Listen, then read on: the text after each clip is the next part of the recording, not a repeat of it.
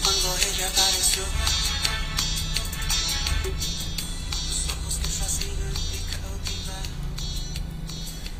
¿Qué onda? ¿Cómo están? Yo espero que estén muy bien porque otra vez es martes. Otra vez es martes y yo les traigo un tema muy interesante el día de hoy que tiene que ver con el concreto. Más específicamente, eh, pues con uno de los estados del concreto, ¿no? Entonces, pues vayan por un té, un café o lo que sea que se les antoje porque vamos a empezar, ¿sale? Entonces, eh, si hacemos memoria, la realidad es que ustedes y yo ya habíamos platicado sobre los estados del concreto en el episodio número 36. Entonces, en este episodio eh, yo les dije de manera muy rápida que el concreto tenía o, más bien pasaba por tres diferentes estados, que son el estado fresco, el estado fraguado y el estado endurecido, ¿sale? También les comenté que las propiedades del concreto varían dependiendo eh, en el estado en el que se encuentren, ¿sale?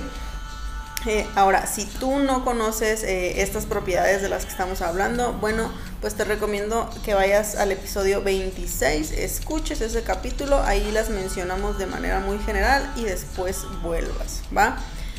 Ahora, retomando, eh, pues en esta ocasión vamos a hablar única y exclusivamente del estado fresco y de sus propiedades, ¿sale? Entonces, pues puntos importantes a mencionar de este estado eh, son tres, ¿sí? Tres. Eh, número uno, eh, pues que el estado fresco es una etapa de alguna manera irreversible, ¿no? Por la que pasa el concreto. ¿Qué quiero decir con esto? Bueno, pues que una vez que se termina esa fase, tú no puedes eh, hacer que el concreto vuelva a ese estado, ¿no? O sea, o al menos no, eh, pues con las propiedades mecánicas para las que fue diseñado originalmente, ¿sale? Punto número dos, eh, pues en esta etapa la consistencia del concreto es lo que yo, o sea, yo, yo, yo, Amaranda Torres, determino como un estado semisólido, ¿no? ¿Y por qué digo que es semisólido? Bueno, pues porque si tú tocas el concreto en este estado, te vas a dar cuenta eh, pues de que no tiene una forma eh, constante, ¿no? O sea, una vez que se acomoda el concreto, si tú lo pisas, pues te hundes, básicamente, ¿no?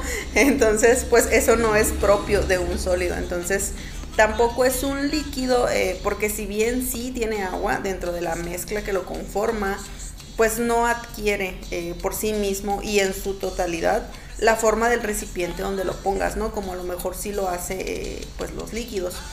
Eh, Esto, eh, por poner un ejemplo, si tú agarras un vaso y le pones concreto, lo dejas secar y vuelves al día siguiente, le retiras el vaso, pues te vas a dar cuenta de que no tiene como tal la forma del vaso donde lo pusiste, ¿no? O sea, va a tener muchos huecos, que generalmente estos huecos van a existir donde estuvo en contacto una grava con otra, ¿no? Ahí va a haber un hueco, ¿no? Cosa que no sucede si nosotros le ayudamos al concreto hasta pues a llegar hasta esos huecos, ¿no?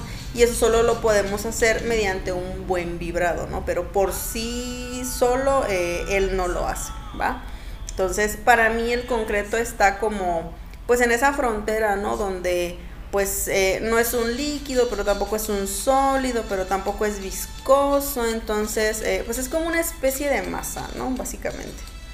Eh, bueno, punto número 3, pues en este estado el concreto presenta dos propiedades importantes que son la trabajabilidad y la cohesividad. Ahora, ¿qué es la trabajabilidad? Bien sencillo. Es qué tan fácil es esta mezcla de concreto para colocarlo, para compactarlo y para darle acabado.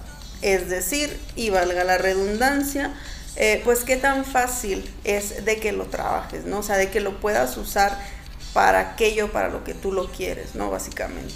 Y en cuestión de la cohesividad, eh, pues esta es qué tan fácil o qué tan bien se mantienen unidas las moléculas que conforman un cuerpo, ¿no? Que en este caso, pues va a ser el del concreto, ¿no?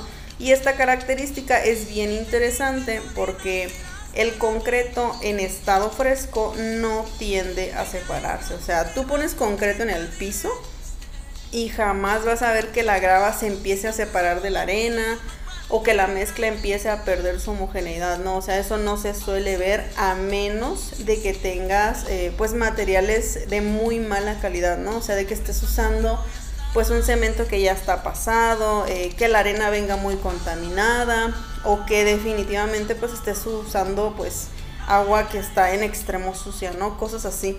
Pero eh, al menos en mi experiencia, que cabe aclarar que es muy poca, pues la verdad es que no me ha tocado verlo, ¿no? O sea, sería muy extraño. Pero bueno, eh, eso sería todo por el día de hoy. Yo espero que esta información les sea de ayuda y que si no, eh, pues por lo menos hayan aprendido algo nuevo, ¿sale? Ya para finalizar, pues como siempre, mencionarles dos cosas. Número uno, que la próxima semana vamos a hablar sobre el norte. Y número dos, pues que tengan una buena semana, se cuidan, sale, bye.